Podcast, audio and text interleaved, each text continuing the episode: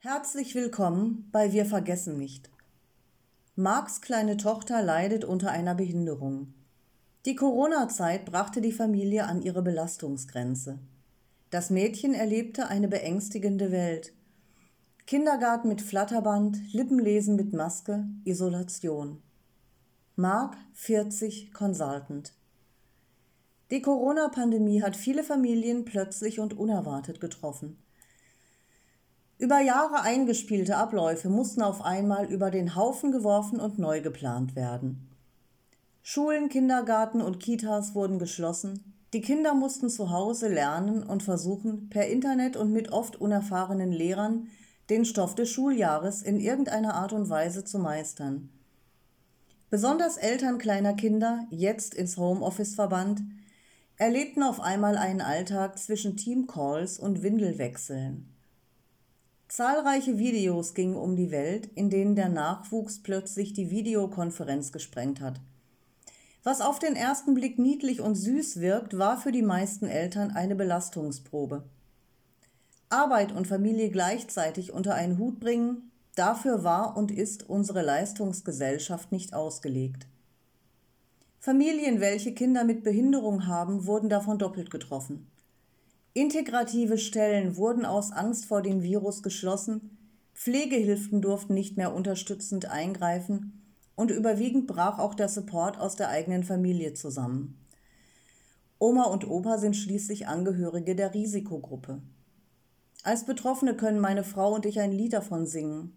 Unsere Tochter leidet unter einem seltenen Gendefekt, der so neu und unbekannt ist, dass er noch nicht einmal einen Namen hat. Nur die Nummer des betroffenen Gens ist ein Anhaltspunkt, um sich mit den wenigen anderen Eltern online austauschen zu können. 2019 war für uns ein Ärztemarathon. Schon 2018 hatten wir bemerkt, dass mit unserem kleinen Schatz etwas nicht stimmt. Neben einer sich nicht entwickelnden Sprache hatte sie auch motorische Schwierigkeiten. Im Januar 2019 wurde sie drei Jahre alt und entwickelte mehr und mehr geistige Aussetzer. Zu Beginn fanden wir das sogar noch amüsant. Ich scherzte, jetzt muss sie rebooten. Ein Satz, für den ich mich heute abgrundtief schäme. Viele EEGs und Termine im Krankenhaus und sozialpädiatrischen Zentrum, auch stationär, brachten dann die Gewissheit. Unsere Tochter litt an Absenzen, einer idiopathischen generalisierten Art der Epilepsie. Im Gegensatz zur normalen Epilepsie zappelt sie dabei nicht herum, sondern verliert kurzzeitig das Bewusstsein. Das Gehirn geht auf Standby, während die Blitze darin zucken. Das kann überall passieren. Beim Spielen, Essen, Schaukeln. Oder auch beim Gehen, was bei unserer Tochter irgendwann zu einer Bekanntschaft mit dem Türstock führte. Behandelt wurde mit einem Antiepileptikum Valproat, auf das sie zum Glück sehr gut ansprach. Diese Behandlung hat natürlich auch Nebenwirkungen, so dass wir in regelmäßigen Abständen zur Blutabnahme und zu weiteren EEGs erscheinen mussten. Ein Pflegegrad 2 wurde festgestellt und wir bekamen einen Platz im integrativen Kindergarten um die Ecke. Dort entwickelte sich unsere Tochter, nicht zuletzt auch durch die Förderung, sehr gut bis Corona dem ein Ende setzte. Wir lebten in Bayern, als Markus Söder den Notstand erklärte und alles dicht machte.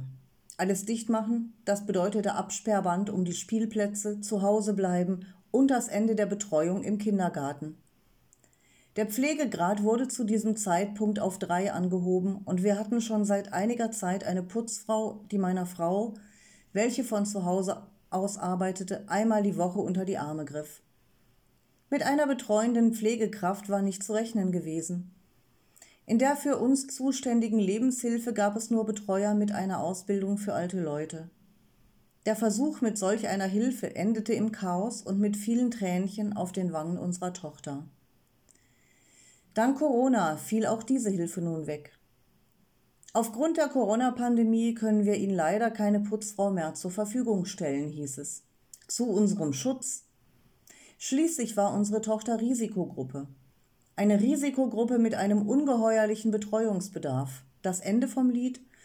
Wir stellten unsere Putzfrau auf Minijob-Basis selbst bei uns ein, damit zumindest das Haus regelmäßig sauber wurde. Meine Frau zerriss sich indessen zwischen Kinderbetreuung, Windelwechseln und ihrem Homeoffice-Job, bis es nicht mehr ging und sie ihrem Chef die Kündigung überreichte. Nervlich war sie zu diesem Zeitpunkt bereits völlig am Ende.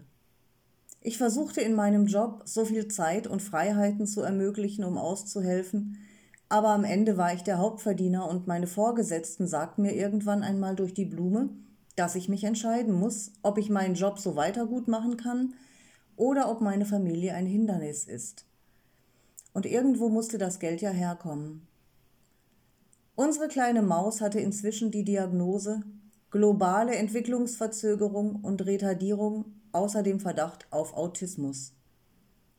Der Verlust des Kindergartens schmerzte sie sichtlich, vor allem weil sie erst kurz zuvor ihre erste Freundin gefunden hatte, ein Mädchen mit Trisomie 21. Zu den Blutabnahmeterminen erschienen wir Eltern jetzt mit Maske. Maske doof, mussten wir uns dann anhören, hatte unsere Tochter doch gelernt, sich die Lippenbewegungen von Erwachsenen anzusehen, um ungefähr zu verstehen, was ihr gesagt wurde. Dieses Hilfsmittel fiel auf einmal weg. Einen EEG-Termin hatten wir 2020 lange aufgeschoben. Die Krankenhäuser sollte man ja möglichst meiden. Alle überlastet, strenge Regeln und keine Termine. Erst im November konnten wir so wieder vor Ort erscheinen, unter strikten Auflagen. Unsere Tochter ist ein Gewohnheitstier. Jeder Ablauf muss täglich gleich sein, sonst kommt sie durcheinander. Änderungen quittierte sie mit verstärktem Stimming, also Zwangshandlungen, mit denen sie nonverbal ihre Stimmung und Gefühle zum Ausdruck bringt. Vor der Medikation hatte sie sich auch regelmäßig ihre kleine Hand blutig gebissen. Das war nun zurück. Ein Verband rund um die kleine Kinderhand war nicht die ideale, zu diesem Zeitpunkt aber die einzige Lösung. Als der EEG-Termin kam, wollten wir wie üblich zu dritt, Mama, Papa, Tochter, in das Kinderkrankenhaus. Zutritt nur für einen Elternteil, sagte uns der breitschultrige Türsteher am Eingang. Schweren Herzens entschied sich meine Frau, draußen in Regen und Kälte zu warten. Traditionell war ich während der Messungen als geduldigerer derjenige gewesen, der unsere am ganzen Kopf verdrahtete Tochter die recht langweilige Zeit des Stillhaltens begleitet. Aber Mama war sonst immerhin bis zur Verkabelung geblieben, um unserer Maus Mut zuzusprechen. Schon beim Gang in den Aufzug merkte meine Tochter, dass etwas nicht stimmt. Wo denn Mama? Hin? fragte sie immer wieder.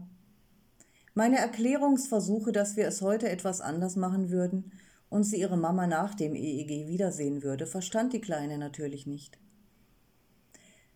Als wir schließlich im Untersuchungsraum waren und die Schwester die Elektroden anlegen wollte, hatte sich die ganze Angst ob der ungewohnten Situation in einen soliden Heul- und Schreikrampf entwickelt. Meine Tochter riss sich aus meinem Arm los und versteckte sich unter dem einzigen Tisch im Raum, die Stühle um sich wie ein Schutzschild gezogen und rief flehentlich nach ihrer Mama. Da dämmerte es auch der diensthabenden Schwester, dass wir so nicht weiterkommen. Sie rief im Foyer an, dass man ausnahmsweise zwei Elternteile hineinließ.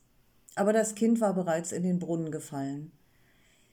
Als meine Frau in der Tür erschien, warf sich unsere Tochter in ihre Arme, weinte bitterlichst und rief nur noch Heimgehen, also Abbruch.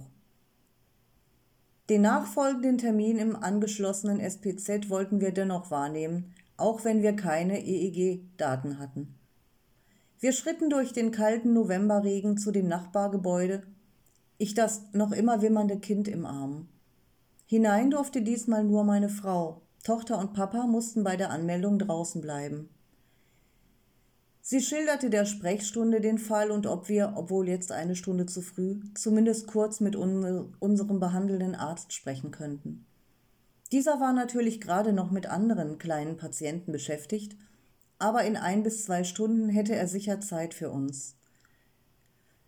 Warten müssten wir aber bitte draußen im Regen, da aufgrund der Pandemie der kindgerecht eingerichtete Wartesaal Sperrzone sei.